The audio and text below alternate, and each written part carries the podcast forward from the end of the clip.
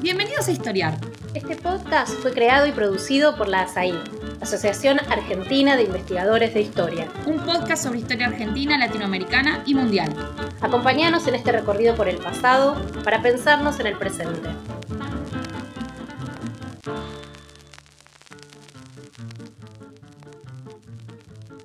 Bienvenidos y bienvenidas a un nuevo episodio de Historiar, el podcast de la Asociación Argentina de Investigadores en Historia. Soy Gabriel Entín y el episodio de hoy es sobre la revolución haitiana. Un tema fascinante, una revolución atlántica junto con la norteamericana, la francesa y las hispanoamericanas, que no está del todo trabajada en la historiografía como el resto y en los últimos años, sobre todo en la, última década, tuvo un impulso muy grande en la historiografía de eh, la que vamos a hablar en un momento con el invitado que tenemos hoy, que es Alejandro Gómez, profesor de la Universidad Sorbonne Nouvelle, especialista en las revoluciones en, en el Caribe y sobre todo en la abolición de la esclavitud en el mundo atlántico. Buenas tardes, Alejandro. Es un gusto recibirte en Historiar. Muchas gracias, Gabriel. Un placer estar aquí. Bueno, tenemos este tema enorme, al mismo tiempo, como decía antes, fascinante por diversos motivos, que es la revolución haitiana. Entonces son muchísimas preguntas las que, tengo para, para hacerte en este, en este podcast. Solamente quisiera, antes de, comenzar con estas preguntas, contextualizar brevemente el espacio, el periodo del que vamos a hablar, porque estamos hablando en realidad de antes de Haití, de Santo Domingo. ¿no? Es una isla en el Caribe, de hecho es el, asentamiento europeo más antiguo en, en América, y justo antes de la revolución, si más o menos tomamos 1791, ¿no? Con, como un posible comienzo. Esta isla tiene casi medio millón de habitantes, de los cuales 28.000 eran blancos, 30.000 negros libres y mulatos y 400.000 negros esclavos. Es decir, el 80% de la población de esta isla eran esclavos. Eh, es una isla, además, que estaba dividida por una parte en un dominio español y por otra parte en un dominio francés. Y va, como el resto de los territorios en América, va a eh, tener muchas convulsiones de la mano de, por un lado, la Revolución Norteamericana en 1776 y sobre todo la Revolución Francesa en 1789. ¿Qué es lo que sucede? Tenemos la Revolución Francesa, la Declaración de los Derechos del Hombre y, del Ciudadano en este año, 1789, y el gran problema para los revolucionarios franceses de qué hacer con las colonias, qué hacer con esa declaración universalista, los principios de libertad, de igualdad, de fraternidad, con aquellos que se ven como un otro, como o los otros. Eh, entonces esa es una primera tensión que va a generar revueltas, va a generar discusiones también eh, institucionales al interior de la Asamblea Nacional, el órgano revolucionario principal. Una de estas revueltas eh, comienza muy tempranamente, en 1790, por un mulato, Vicente Ollé, que lo que quería no era la abolición de la esclavitud, sino la ciudadanía para los negros libres. Entonces acá, de esto es una de las cosas que, quiero conversar con vos, es, tenemos una, una, una tensión continua entre, por un lado, el acceso a la ciudadanía para los negros que son libres y, por otro lado, y conectado también con eso, los esclavos, qué hacer con los esclavos, ¿no?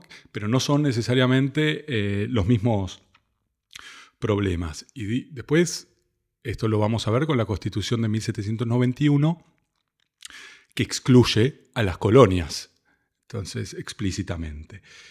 1793, Luis XVI y María Antonieta son ejecutados y a este conflicto en las colonias se agrega o se superpone el conflicto también de la República y la monarquía Y a partir de ahí vamos a tener los distintos cambios en la Revolución Francesa, esta idea de las distintas revoluciones, que lo podemos ver con los regímenes, ¿no?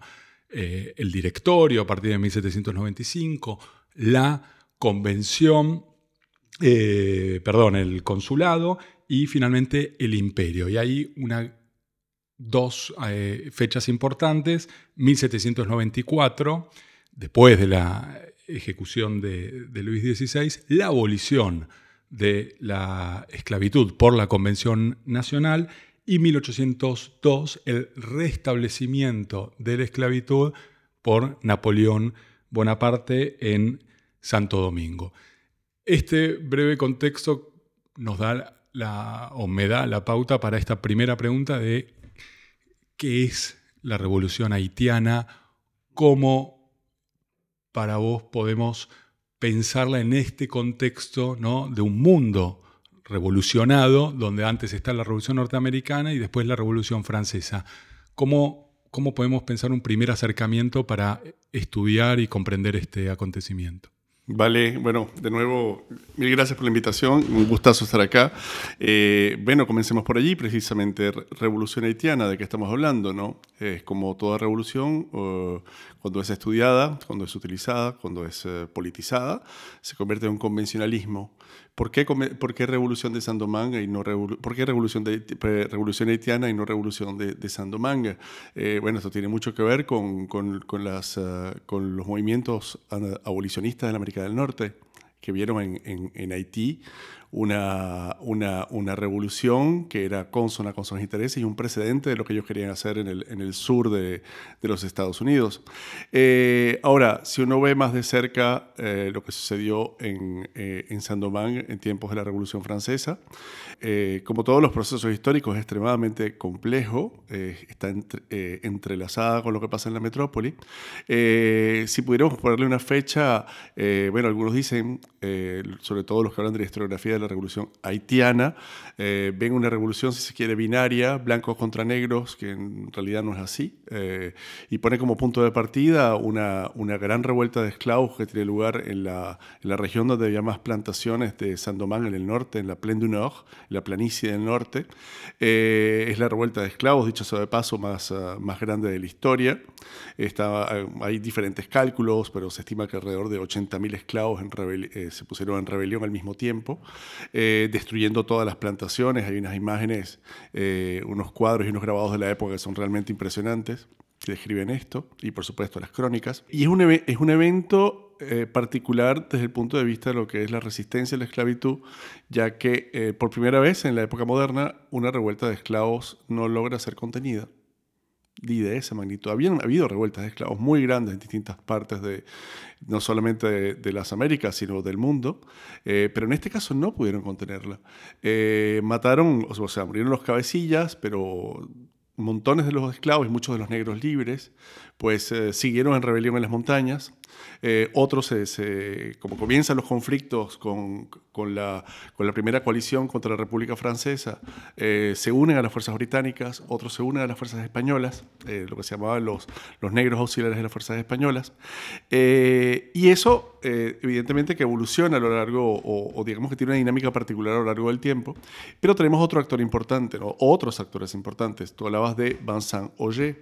Vincent Auger es, uh, es un individuo que pertenece al sector de, lo, de las gentes de color de, de, las islas francesas. Son categorías que se aplican no solamente a las Antillas, sino a veces también a otras, a otras colonias francesas en, en, en, otras partes del mundo. Vincent Auger pertenece a un sector que es eh, un sector de la élite de las gentes de color que es, eh, digamos, eh, un, lo que llamaban un cuarterón, que es una categoría que existe en prácticamente todo el Caribe, ¿no? En el mundo hispano existían los cuarterones. Eh, Humboldt, cuando estuvo por acá, decía que un cuarterón y un quinterón, creo que cuando pasó por México. ¿Y qué, qué, es un cuarterón? Un cuarterón ya sería un, un tercer o cuarto nivel de mezcla con blancos. Comenzamos con el, con el mulato, sigue el, el, el, el tercerón, tiercerón en las Antillas francesas, eh, y, y, cuarterón o cuadrún que existían también en, en Jamaica, por ejemplo. Eh, hay otro, en, en, los mundos hispanos se hablaba también mucho de pardos, que serían, digamos, estos, estos niveles altos de mezcla, pero son individuos que eh, están que ya prácticamente son blancos visualmente, eh, se han mezclado con, con, otros blancos europeos, eh, les, ha les ha permitido también que sus linajes amasen fortunas. Hay gente con mucho dinero en, el sur de la isla de Saint-Domingue eh, que tienen incluso propiedades en, Francia, tienen castillos. hay, un, hay un caso particular que, llama la atención, que es el caso de, de Alexandre Dumas, que todo el mundo conoce, el hijo del general Dumas, cuarterón de Saint-Domingue o sea, son gente con, con mucho poder y eh, esto es, digamos, eh, para mí personalmente es eh, un... Si hubiera un detonante, para mí sería ese sería unos individuos que eran considerados como súbditos franceses según el Código Negro uh, de, fines del siglo XVII, pero que poco a poco la imposición de, un de, reglamentos que ya podemos hablar raciales, de un racismo ilustrado en el, siglo, en, el siglo, en el siglo XVIII, le va a empezar a quitar privilegios, poco a poco. Pero ellos tienen tanto poder que empiezan a hacer gestiones en la metrópoli ante la corona, ante los estados generales, ante la Asamblea Nacional, y cuando eso no se puede, van Saint-Roger va a Sandomán e inicia su rebelión. No es una rebelión para abolir la esclavitud, no es una rebelión para otorgar derechos políticos a los negros libres, es una rebelión para que los uh, de couleur, las gentes de color de su, de su, categoría o de eh, particular, pudiesen tener a la ciudadanía. E incluso podríamos hablar no solamente de la ciudadanía, sino de la ciudadanía activa, que pudiesen ser electores. Eso generó una rebelión en 1790 y vemos, ahí ya tenemos todos los elementos de lo que va a ser un conflicto no solamente en Sandomán, sino el resto de, las, ah, de los espacios coloniales, ya que esta gran rebelión que se da en Sandomán con los Jean de Culeo ya tiene, eh, digamos, rebeliones hermanas, conflictos hermanos en la isla de Guadalupe y en la isla de Martinica. Así que... Que son otros dominios franceses. Que son otros, otras, claro, otras colonias francesas en, la, en el Caribe. Bueno, estás eh, diciendo varias cuestiones importantes para, para adentrarnos en, en eh, el problema de la revolución haitiana y uno es esta necesidad de salir ¿no? de la dicotomía blancos-negros y también pensar la pluralidad de casos entre este, blancos propietarios de grandes plantaciones, blancos eh, como los pequeños blancos que compiten muchas veces con los mulatos por los trabajos, negros libres y los esclavos. Eh, este comienzo que mencionás eh, parecería ahí indicar un, un, gran conflicto que se inicia con la Revolución Francesa, que es el conflicto por la igualdad y al mismo tiempo el, problema de la raza, ¿no? las dificultades de esa igualdad, de eh, pensarla en forma universal a partir de también la, cuestión, el problema de la raza que viene de antes, ¿no? del siglo XVIII. ¿Cómo, cómo, cómo ves vos esta cuestión racial en relación a lo que va a ser después el principio de igualdad e incluso la, cuestión de la esclavitud? Claro.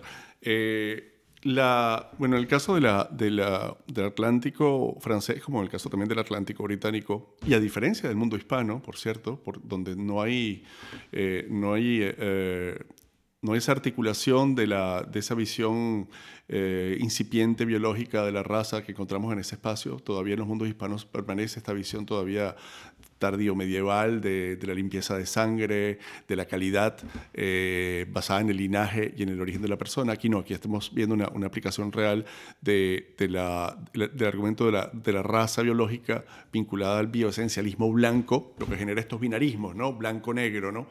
Eh, y ah, en, el mundo, en el mundo francés, concretamente en, la, en, la, eh, en, tiempos del estallido de la revolución, pues como decía hace unos minutos, ¿no? hay, hay la aplicación real en términos de legislación al sector de los gens de couleur, quienes tenían, eran reconocidos como súbditos franceses a plenitud, pero fueron, comenzaron a ser discriminados basados en estos principios.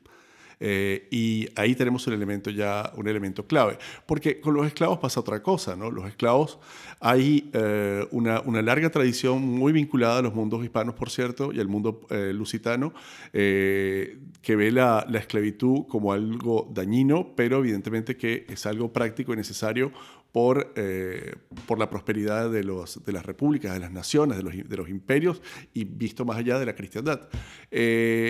Pero en el, siglo, en el siglo XVIII se activa otro elemento que se da, comienza a verse muy claramente en el mundo anglosajón, si se quiere, o en el Atlántico británico, que es el uso ya a partir de los años 70 de, eh, de la raza como argumento para justificar la esclavización de los, uh, los, uh, los negros, ¿no? para, usar, uh, para usar la palabra de, eh, que describía, grosso modo, todos los, los, los esclavos traídos del África o mayoritariamente del África sub, subsahariana. Ahora, el estallido de la revolución, eh, evidentemente, eh, bueno, no es el caso de la, América del Norte, de las 13 colonias, pero sí en el caso de, de, del mundo francés, pues eh, va a generar conflictos internos entre esos sectores que tú precisamente me estás diciendo. ¿no? Eh, tenemos una, podemos podríamos hablar de múltiples categorías, pero no solamente en las colonias, sino también eh, en el marco de las facciones políticas de lo que es Francia, ¿no? porque podemos tener individuos que, que, que, forman parte de alguna facción política, la, la Gironda o la montaña en Francia, eh, que puedan ser favorables a, a, la abolición del comercio de esclavos o de la trata, pero si el individuo viene de, de que se ve más claramente todavía en el Parlamento británico en, la, en las discusiones y en los debates sobre el, la abolición de la trata de esclavos, si un individuo viene, por ejemplo, del, de, de, Liverpool, que es un gran puerto negrero, pasa algo parecido a lo que pasaba con Marsella, con Nantes, con La Rochelle, etc. Son puertos negreros y ellos mismos pueden tener intereses en los puertos negreros. Entonces, eso en la metrópoli genera problemas.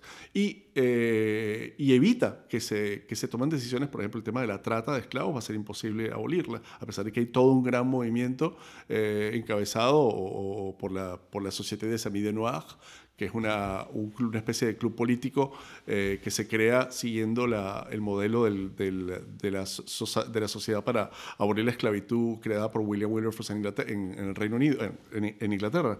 Eh, y en el caso francés no van a poder, ¿no? y se van a concentrar en otras cosas. Cuando pasamos el Atlántico, eh, vemos que hay el debate metropolitano en torno a estas cosas, el debate metropolitano en torno a la ciudadanía, va a pasar por una especie de filtro, y es un filtro racial, evidentemente. ¿no? Eh, hay debates que son, eh, en los cuales se ve esto muy claramente, eh, como pasa en el, caso de las revoluciones hispanoamericanas, el tema de la representación es fundamental. En las Cortes de Cádiz está todo el debate sobre las castas y sobre los indios, etc. Eh, y eh, aquí también se está dando el, eh, caso de la representación de la gente de color y con los esclavos. ¿Qué hacer con la, es que los esclavos pueden tener representación. Hay, hay por ejemplo, un momento en, el marco de las Cortes en el cual los representantes, los plantadores, los amos de esclavos, los dueños de esclavos de, de, de, de Sandomán pretenden abrogarse la representación de, de, de esos 400.000 esclavos, ¿no? Y se para el, el marquís de Condorcet, ¿no? Eh, que era miembro de la, también miembro de la Société des Amis de Noir, y dice, bueno, pero si ustedes eh, se quieren abrogar la representación de los esclavos, ¿por qué no hacen lo mismo también con, con los caballos, con los perros, con los... ¿Me entiendes? O sea, es... Uh... Y, y, además, porque es, eh, sobre todo ahí leyendo tu libro, El espectro de la Revolución Negra, ¿no? Citas varios casos de grandes teóricos de la Ilustración o, o incluso también de, de, la Revolución Francesa que al mismo tiempo tienen eh, un, un, pensamiento, o sea, defienden un pensamiento racista. Eh, se, me viene a la cabeza uh -huh. ¿no? que publicó que es el tercer estado y ¿no? como una de las piedras fundacionales de la Revolución Francesa, parecía el tercer estado es todo el pueblo y al mismo tiempo eh, defendía la idea de eh, mezclar a, los negros con los monos para crear una nueva clase trabajadora, Voltaire, que decía que los blancos eran superiores a los negros, como los negros eran superiores a los monos y los monos a, a las ostras. Y todo esto se inscribe en un... Mm. En, en, teorías ¿no? sobre la raza que también mm. van a afectar no solo a, a, los negros, sino también eh, a los americanos, la idea de mm. una raza superior, que es la raza blanca mm. europea, y a partir de ahí toda una degeneración. Eso parecería, por, por, por lo que venís diciendo, que continúa persistiendo, influyendo mucho en, en la dificultad de concretar los principios universales de la Revolución Francesa. Sí, no, abso absolutamente. Y ahí hay algo, eh, me parece a mí, eh, que más allá de, de, esos autores y más allá de esas representaciones negativas en su mayoría de, de los, de los afrodescendientes, hay también una, un cambio de perspectiva en relación a, a los afrodescendientes. Y eso tiene mucho que ver con, con el contacto directo con el contacto directo, por ejemplo, en el caso de, de, la Gironde, de los amigos de, los, de la Société de Samy de Noir, de los amigos de los negros, su fundador, eh, eh que era el líder de la, de la, del, uno de los líderes principales de, la facción de la Gironde durante la Revolución Francesa, también fundador de la Société de Samy de Noir. Eh, en torno a él estaban precisamente individuos de esta élite de, de, de, Jean de Couleur de Saint-Domingue. Y, y, ahí vamos a encontrar a, a, a, individuos que vienen de distintas partes. Vamos a ver, a, por ejemplo, Francisco de Miranda va a conocer a esta gente. Eh, y el hecho de tenerlos allí, me parece a mí, ya es, ya es fundamental. Y eso va a dar pie a que defiendan su causa y que se desaparezcan de alguna manera eh, eh, estos prejuicios que podían existir sin haberlos visto. ¿no? Hay, hay, un momento que es absolutamente mágico eh, de, la, de, esta imbricación de la Revolución Francesa con lo que pasaba en las Antillas, eh, y es cuando llegan los delegados de, de Saint-Domingue a, a, París eh, a finales de 1794, si mal no recuerdo, y llegan y hay uno que se llama Jean-Baptiste Bellay, que es, es un individuo que era que era oficial del ejército francés, llega con, con hay, una, hay, una, imagen de él, eh, la pueden buscar en, en, internet, que está en el, en el, Museo de Versailles, y es un, es un individuo, bueno, evidentemente que un negro, pero que viene re, como representante de Saint-Domingue a, a, a, la Convención Nacional, ¿no? Y llega al Templo de la Razón, ¿no? Que era como le habían puesto al, al, al a la a la Catedral de Notre Dame y que cuando entra a la, a la, a la Convención Nacional genera toda una algarabía y, eh, y, representa el universalismo de esas ideas. Porque es el, el, primer representante negro. Para pensar el contexto más amplio de la revolución haitiana o la, las escalas, hay como distintas escalas. Una está dada, eh, por, lo, por lo que venís diciendo, por la relación entre Santo Domingo y la metrópoli, todo lo que está pasando en Francia y otra escala, en relación también a esta, es de las propias guerras atlánticas, ¿no? donde está ahí Gran Bretaña, donde está España, junto con Francia, disputándose varios espacios del, del, Atlántico, pero particularmente el Caribe y Santo Domingo tienen un interés para, para estos imperios por su riqueza. ¿no? Santo Domingo como una colonia azucarera, eh, donde digamos, ocuparla también es, es, es un, un, un, objetivo estratégico, ¿no? Sí, no, exacto. Eh, sí, bueno, son dos, dos, dimensiones o, digamos, dos, uh, dos partes de una misma película que también están entrelazadas, ¿no? Eh, por un lado, eh, el tema de, nuevamente el tema de, la, de, implicación atlántica imperial, porque hablamos de Haití, hablamos de Saint-Domingue eh, como una colonia extremadamente rica, pero tenemos que considerar que hay un imperio colonial francés a escala global y a veces hay problemáticas que son comunes. Por ejemplo, una de las principales eh, razones por las cuales se quejan en, en, tiempos de los estados generales, en lo que llamaban los, cuadernos de dolencias, los cahiers de doleances, ¿no?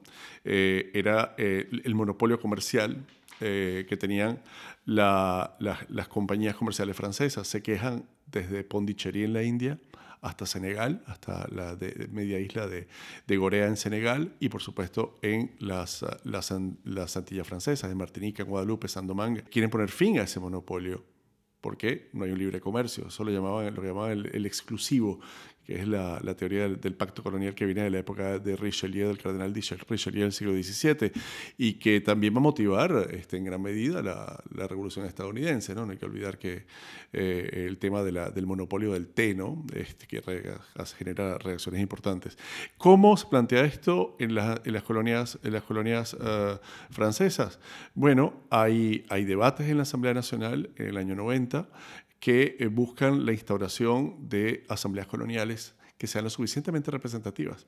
Eh, ya existían en Martinica, había una, una, política de, del exclusivo mitigado que llamaban eh, en cuanto a, la economía, pero también de apertura, de apertura política, que tenía mucho que ver con el modelo británico, por cierto.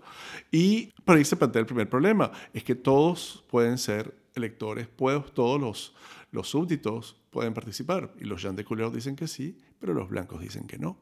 Y ahí es donde comienzan las primeras guerras civiles. Entonces, la, eh, eh, y comienza... esta, per, perdóname, esta gente de color son quienes no son blancos, son libres y al mismo tiempo eh, tienen un, un estatuto privilegiado en, Sí. en la isla, a diferencia de, de los esclavos, por supuesto, pero también de, de- Sí. de- puede ser incluso de otros blancos y, y de, y de otra gente ¿no? de, Claro. de color. Te estás refiriendo a estos cuarterones, los que mencionabas Sí, antes. sí, que son la élite, digamos, porque están los tercerones y los, y los mulatos, los mulatos que llamaban allá. Eh, bueno, al impedirles esto, de hecho, las guerras civiles comienzan en Martinica, no comienzan en A- San al impedirle el acceso a la asamblea colonial. a- a la- sí, exactamente. Y, y- y- y en, en San Domán se va a dar también de una manera muy fuerte. ¿no?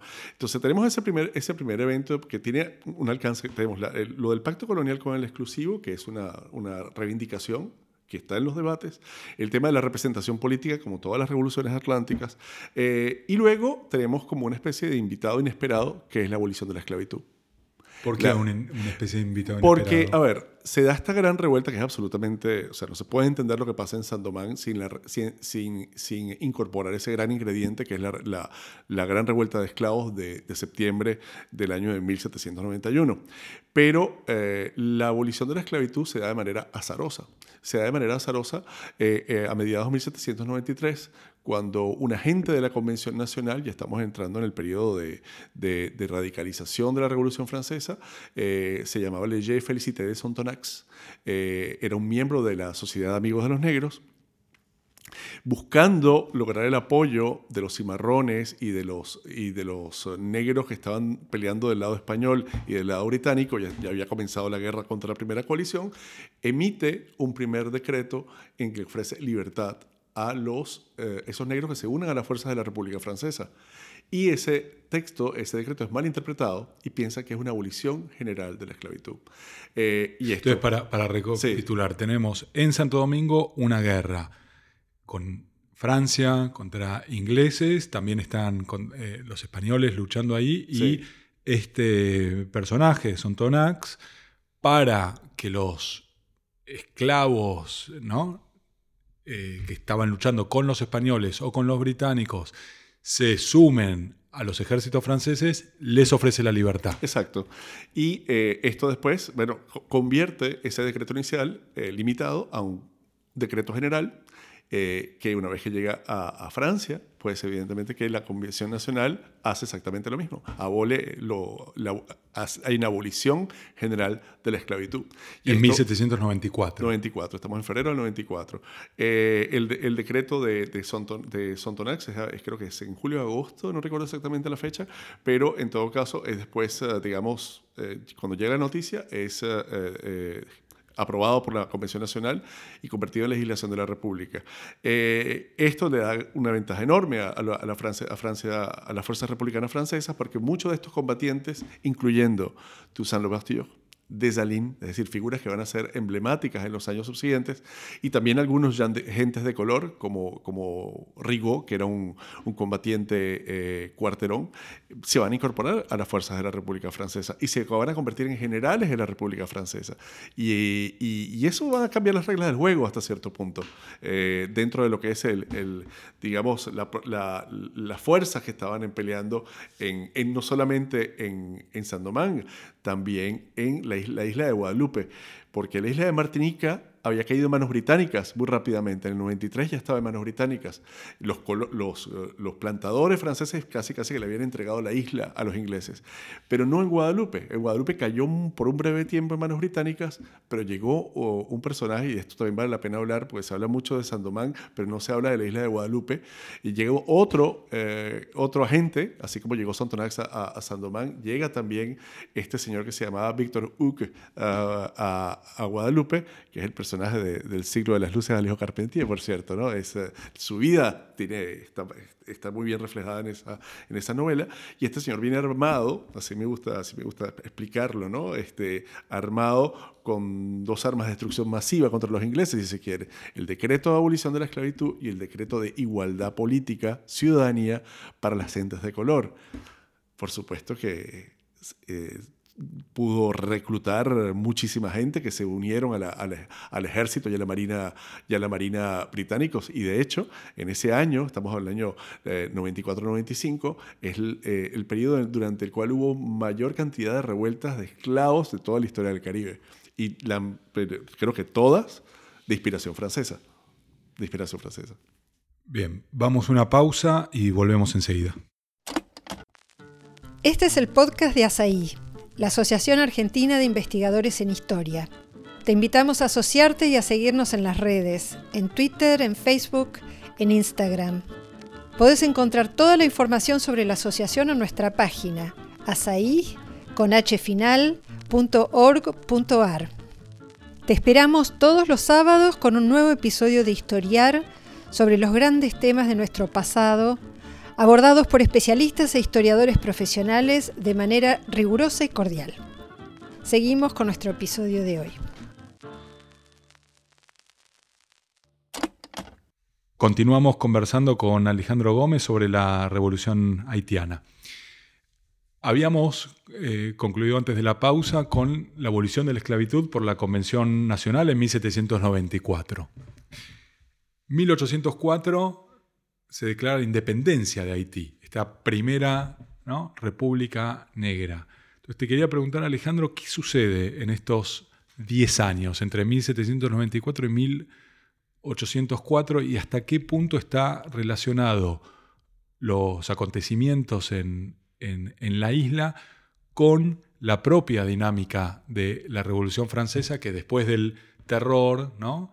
este, la ejecución en la guillotina de Robespierre, comienza un periodo de eh, una revolución, podríamos decir, que busca terminar eh, las derivas más radicales ¿no? y, tratar de instalar un orden eh, más moderado. ¿Qué, ¿Qué es lo que sucede del otro lado del Atlántico?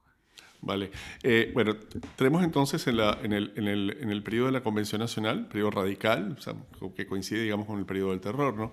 Eh, estas medidas que son sumamente radicales, hay que verlas de esa manera. Recuerden que en América del Norte, este, en Estados Unidos, no, no se abole la esclavitud, solamente se establece un periodo para abolir la trata de esclavos. Eh, que se prolonga por 20 años hasta 1807.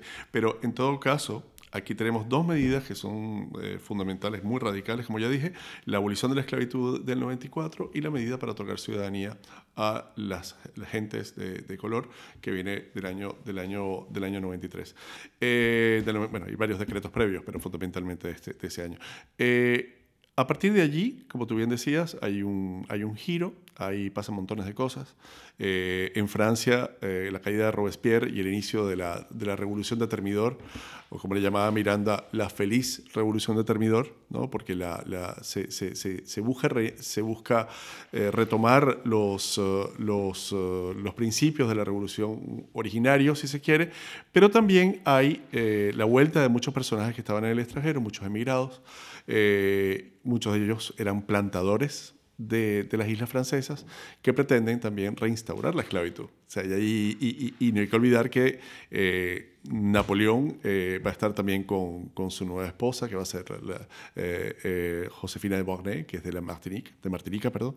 Y tenemos también, desde un punto de vista, del punto de vista del frente militar, eh, en Europa las fuerzas francesas pues, van a derrotar a las españolas, lo que lleva al Tratado de, Paz de Basilea, eh, que por cierto le otorga a Francia eh, la parte española de la isla de la Española. ¿No? que eso también va a tener consecuencias. De Santo Domingo. De Santo Domingo, claro. Eso va a tener consecuencias que prácticamente llegan hasta hoy, ¿no? Pero ese es otro tema. y por otro lado, los ingleses van a, van a negociar. los ingleses les, les, está pasando algo verdaderamente terrible, ya que sus, sus fuerzas militares que vienen directamente de, de, las Islas Británicas y, y, algunas fuerzas hanoverianas de, de Hanover, ¿no? que pertenecían también al imperio, eh, pues van a, van a morir en grandes cantidades por enfermedades tropicales.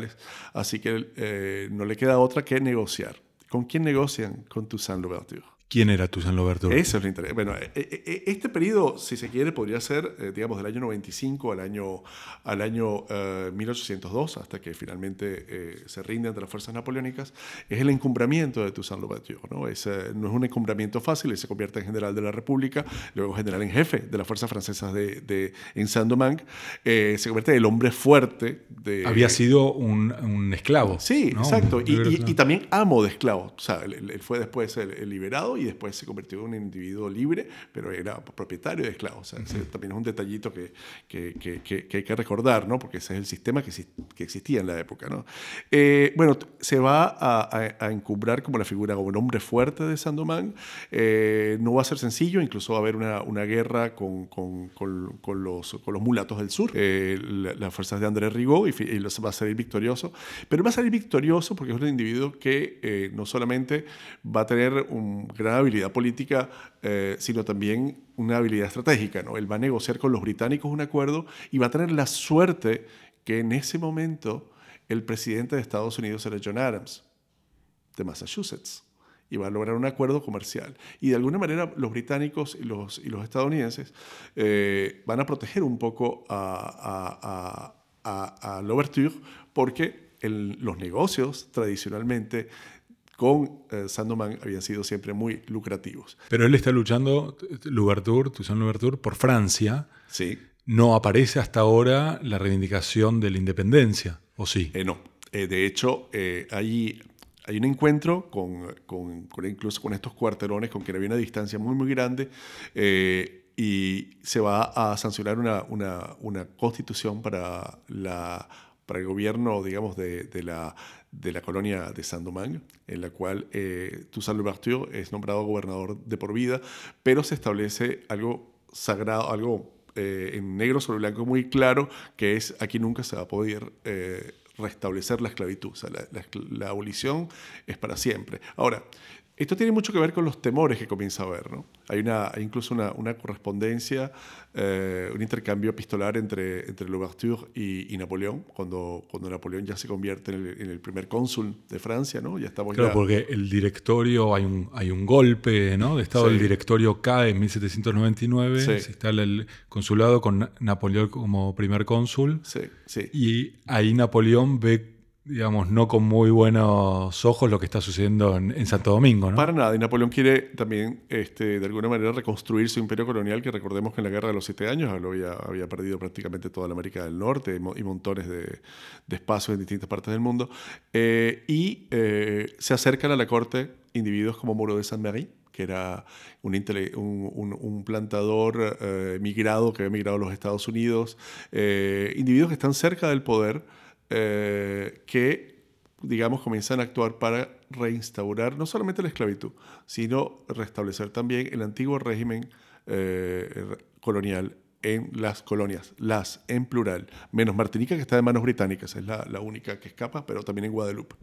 Eh, y esto va a llevar finalmente al envío de una fuerza militar, una fuerza militar que va a, a después del Tratado de Amiens, eh, de 1800, en, 1802 van a, van a, partir para allá, una expedición armada que va a dirigirse a, a, tomar posesión de Martinica, van a llegar las fuerzas a, Guadalupe y van a llegar las fuerzas a, a, Santo Domingo francés, Saint Domingue, y eh, eh, Toussaint Louverture eh, se entrega eh, lo llevan reo preso a Francia, donde va a fallecer algún tiempo después. Eh, y cuando los, eh, los negros y gente de color antiguos, porque ya son ciudadanos todos, se dan cuenta de las verdaderas intenciones de Napoleón, que había una, hay un historiador, no recuerdo ahora su nombre, que hablaba de una especie de instrucciones caballo de Troya, ¿no? que era... Restablecer la esclavitud. Restablecer la esclavitud y, y no solamente eso, sino era matar a todos los, a todos los, a todos los afrodescendientes mayores de 13 años porque los consideraban como irrecuperables y, recuperarlos a través del, reactivamiento de la, de la trata de esclavos.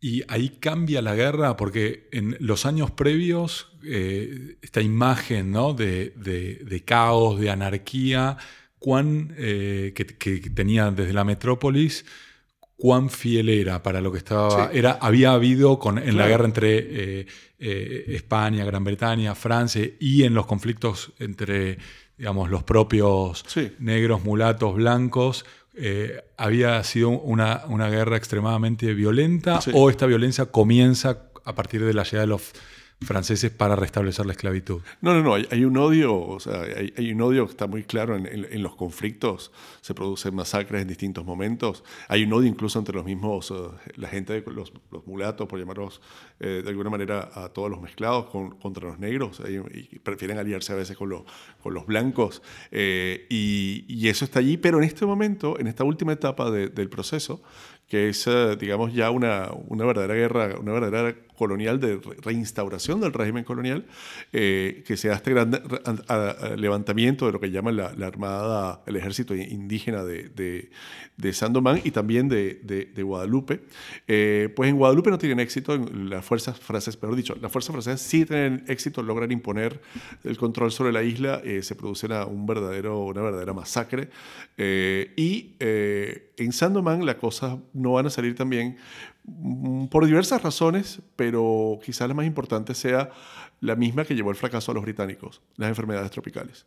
La fiebre amarilla. Sí, empezaron a, a mermar en, bueno, el general Leclerc, que es el general en jefe de la fuerza expedicionaria, eh, cae, sucumbe eh, ante estas, por esta razón y eh, finalmente, después de un tiempo, pues no les queda otra a los franceses que capitular. Además comienzan de nuevo la guerra, ¿no? Estamos, estamos en el año entre 1802, 1803, los británicos bloquean la isla y, y, no les queda otra que capitular y finalmente, ya no estando l'Ouverture, eh, surge un nuevo caudillo que es la figura de, de que también era un, un, eh, esclavo eh, que había ascendido dentro de las fuerzas primero republicanas francesas y luego se convierte, digamos, en el nuevo hombre fuerte, ¿no? Y es él el que va, digamos, a, llevar a la victoria final y finalmente... Porque acá ya el consulado en 1802 restableció efectivamente la esclavitud y acá sí la guerra se transforma en una guerra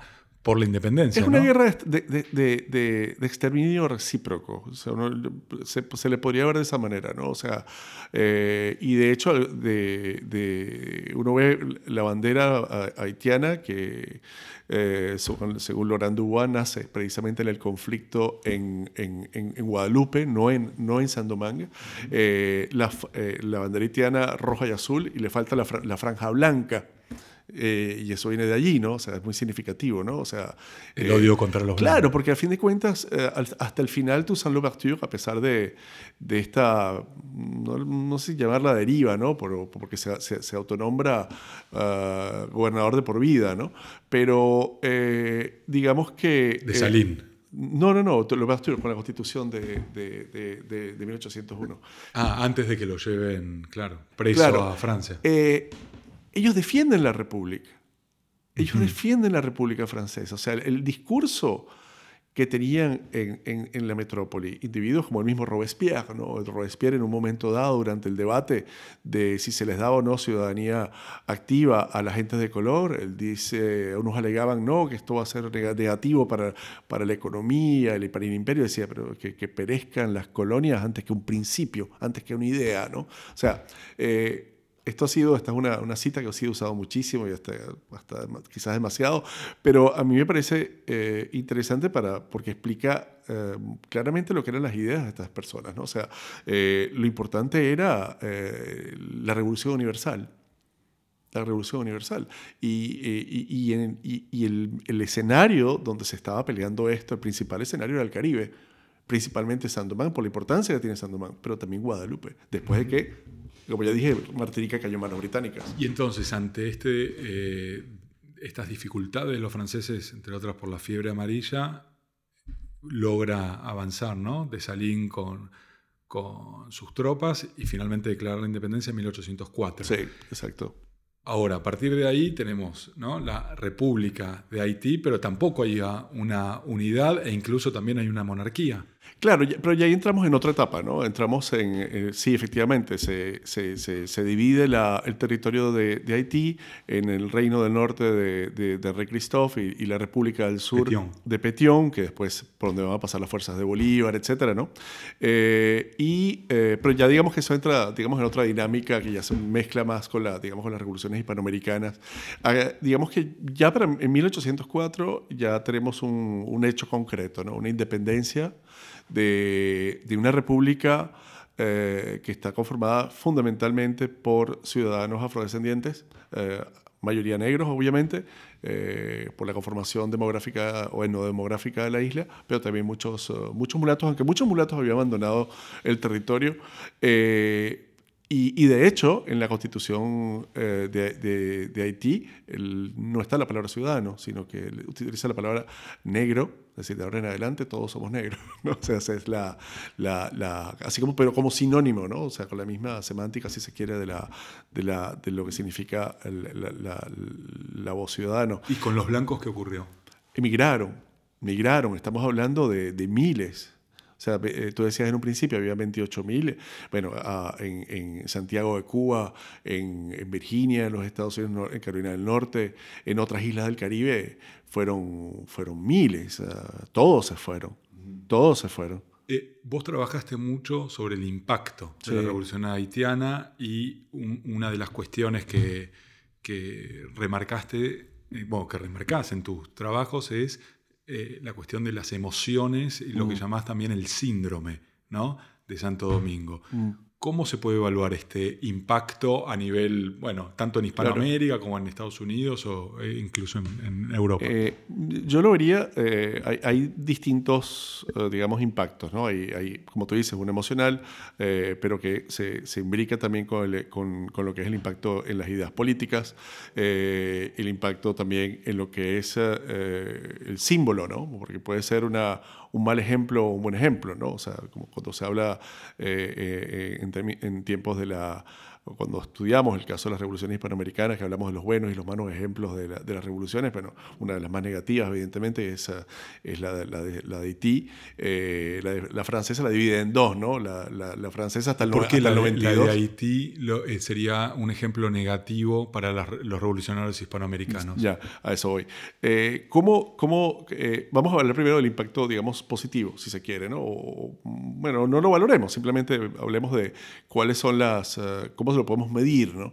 Eh, bueno, muy claramente se ve que eh, el, ejemplo de, de, de, de eh, va a alentar revueltas de esclavos, manifestaciones de resistencia, luchas por la por la, por la libertad en distintos sitios y estamos hablando de, y no, y no, solo de manera inmediata, por supuesto que de manera inmediata se ve con, con, mucha fuerza y en el espacio caribe, pero luego también a lo largo del tiempo, ¿no? Y vamos a encontrar manifestaciones de esto en, en Bahía, en Pernambuco, aquí, aquí en Mendoza, eh, en Argentina lo vamos a ver también, en, en la Nueva Granada, en Venezuela, bueno, en distintas partes lo vamos a ver. En la misma África, ¿no? Eh, no, llega hasta la isla de la, yo he encontrado hasta la isla de la Reunión en el Océano Índico. Estamos... Eh, eh, eh, y, también, en este mismo sentido, también dentro de lo que es eh, el ideario uh, antiesclavista, ¿no? porque va a haber, al mismo tiempo que hay muchos, muchos que lo demonizan, otros intentan reivindicarlo.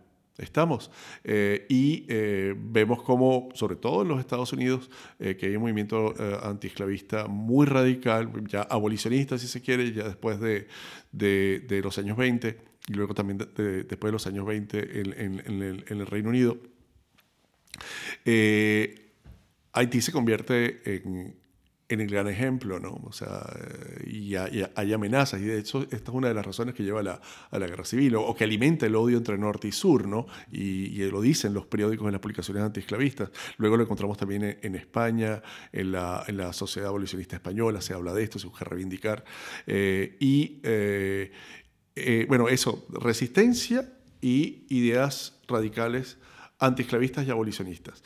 Eh, por otro lado, tenemos un ejemplo negativo, eh, o varios ejemplos negativos, pero ya ahora sí muy claramente definidos desde un punto de vista de las ideas políticas, y, uno lo ve claramente en, en actores, sobre todo en revolucionarios que comparten eh, los principios republicanos en los Estados Unidos como Jefferson. ¿no? Uno ve en, Jefferson eh, como el terror y lo que pasó en Sandomán dice eh, hay que alejarse de las ideas del republicanismo radical.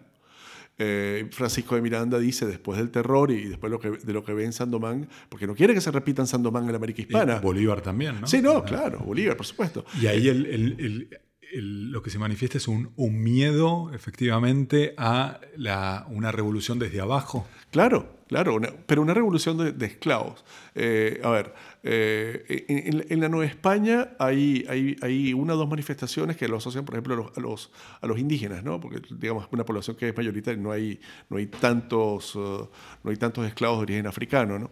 Eh, pero eh, se da sobre todo en los sitios donde la, población esclava es, es numerosa, ¿no? por ejemplo en Antioquia. ¿No? Antioquia se, se, ve muy claramente cómo se, se, establece una ley de libertad de vientres, de alguna manera para calmar a la población esclava, porque estaba, se estaba entusiasmando mucho con la Declaración de los Derechos del Hombre, y los, Derechos del Hombre y del Ciudadano, de una manera muy parecida, por cierto, como había pasado en, en, en, Martinica en el año 1700, de 1790. Ahora, las ideas republicanas entonces van a van a, cuidarse, no se van a alejar del republicanismo radical y uno lo ve claramente en muchos de los actores políticos de la época, tanto en los Estados Unidos como en, la, América, eh, en, la América Española. De hecho, mismo Jefferson decía, bueno, menos mal que ya nosotros hicimos nuestra revolución y no tenemos que preocuparnos por nuevos, eh, nuevos Haití, a pesar de que después a mediados de siglo pues, va a haber esa preocupación. Eh, y por otro lado, el, el tema antiesclavista. ¿no? hay la percepción que se tiene es que lo que hicieron los franceses fue apresurado. Eh, los franceses al abolir la esclavitud eh, desencadenaron una especie de, demonio de la, total anarquía porque se pensaba, y esto es una idea que viene muy de atrás, eh, cuando digo muy atrás de principios de la modernidad, digamos, que la esclavitud embrutecía al, esclavo. lo convertía en un ser irracional y una vez que se liberaba, pues evidentemente no tenía, no tenía la razón para poder ser una persona libre. Eh, lo decía William Wilberforce en el Parlamento británico, no están listos para ser libres. Y aquí comienzan entonces las ideas de, de hacer una, o se consolida la idea de un abolicionismo gradual la abolición gradual de la esclavitud. Que para el caso del Río de la Plata, Magdalena Candiote ahí este, eh, muestra muy bien cómo las medidas de, de abolición gradual, el tráfico de esclavos, no implican la abolición de la esclavitud hasta este, la mitad de, del siglo XIX, incluso más, en, para el caso del Río de la Plata. ¿no? Y entre otras cosas también, junto con, con esta idea que mencionás de los esclavos no estaban preparados para ser libres, toda la cuestión de la propiedad. ¿no? Que la Revolución Francesa toma, este, no sé hasta qué punto ves eso, que mm. el, ejemplo haitiano también es este, un mal ejemplo por eh, contra la idea esta de los derechos, la propiedad como uno de los derechos individuales. Claro, eh, y eso es eh, omnipresente, vamos, o con o sin Haití. Estamos. La, el tema de la, de la indemnización es un tema, vamos, eh, que también se pierde en la noche de los tiempos, ¿no? O sea, no es que haya habido aboliciones de la esclavitud en otras épocas, pero eh, cada vez que, bueno, con temas de, por ejemplo, de, los esclavos indios que se, que se llevaban a España o los canarios, eh, pero estamos hablando ya de siglo, finales del siglo XV y a partir del siglo XVI, ¿no? Que eran esclavizados en mala guerra, ¿no? Tenían que liberarlos y, indemnizar a los dueños. Eh, aquí lo encontramos, evidentemente. Y aquí el debate es, y es un, debate que uno encuentra que es omnipresente, eh, es cuál es el principio que está primero, ¿no? el derecho natural a la libertad o el derecho a la propiedad. Y eh, aquí, eh, bueno, lo resuelven con la indemnización, ¿no? Eh, salvo algunos casos, como el caso de Chile, que yo creo que es el único en el cual no hay, indemnización. ¿no? el resto de los casos se opta por una abolición gradual, comenzando con la trata, con las leyes de libertad de vientres, en fin, o sea, todo un menú de, de opciones, pero prácticamente desaparece la opción de la abolición inmediata de la esclavitud eh, por lo que pasó en, en Sandomán, precisamente. O sea, es así como, como un espectro, ¿no? Por eso yo titulo, así el, libro mío, ¿no? es, un espectro que, que, que va a, angustiar a los políticos en, los, en las décadas subsiguientes, ¿no? Eh, ¿Por, qué eh, esta, esta noción de espectro? ¿Qué, qué, ¿Qué quiere significar cuando hablas de, espectro eh, o de síndrome ¿no? de, Santo Domingo? Sí, digo síndrome porque son una serie de síntomas, ¿no? una serie de, manifestaciones que se repiten en las distintas sociedades eh, esclavistas de la época y también en las metrópolis, porque no hay que olvidar que se dan también debates en las metrópolis. Eh, son, son manifestaciones que se parecen, ya que no solamente a veces no tenían solamente que ver con la esclavitud. Por ejemplo, en el, eh, y a veces tampoco con Sandomán. Por ejemplo, en el Parlamento británico se habla mucho de Guadalupe. Y ellos hablan de, eh, bueno, eh, los, las ideas jacobinas francesas han propuesto la igualdad para la gente de color y la igualdad para y la abolición de la esclavitud. Eh, había en esa época, a finales del siglo, del siglo XVIII, unos, uh, unos, unos mulatos en la isla de Jamaica que estaban pidiendo también tener uh, un estatus de súbdito más, más, más, uh, más igualitario con los blancos. Y dicen, ni loco, eso lo hicieron los franceses y miren lo que pasó. ¿No? Y por ahí va la cosa. Muchísimas gracias Alejandro y a ustedes por escucharnos. Eh, nos vamos a reencontrar la próxima semana con un nuevo episodio de Historiar.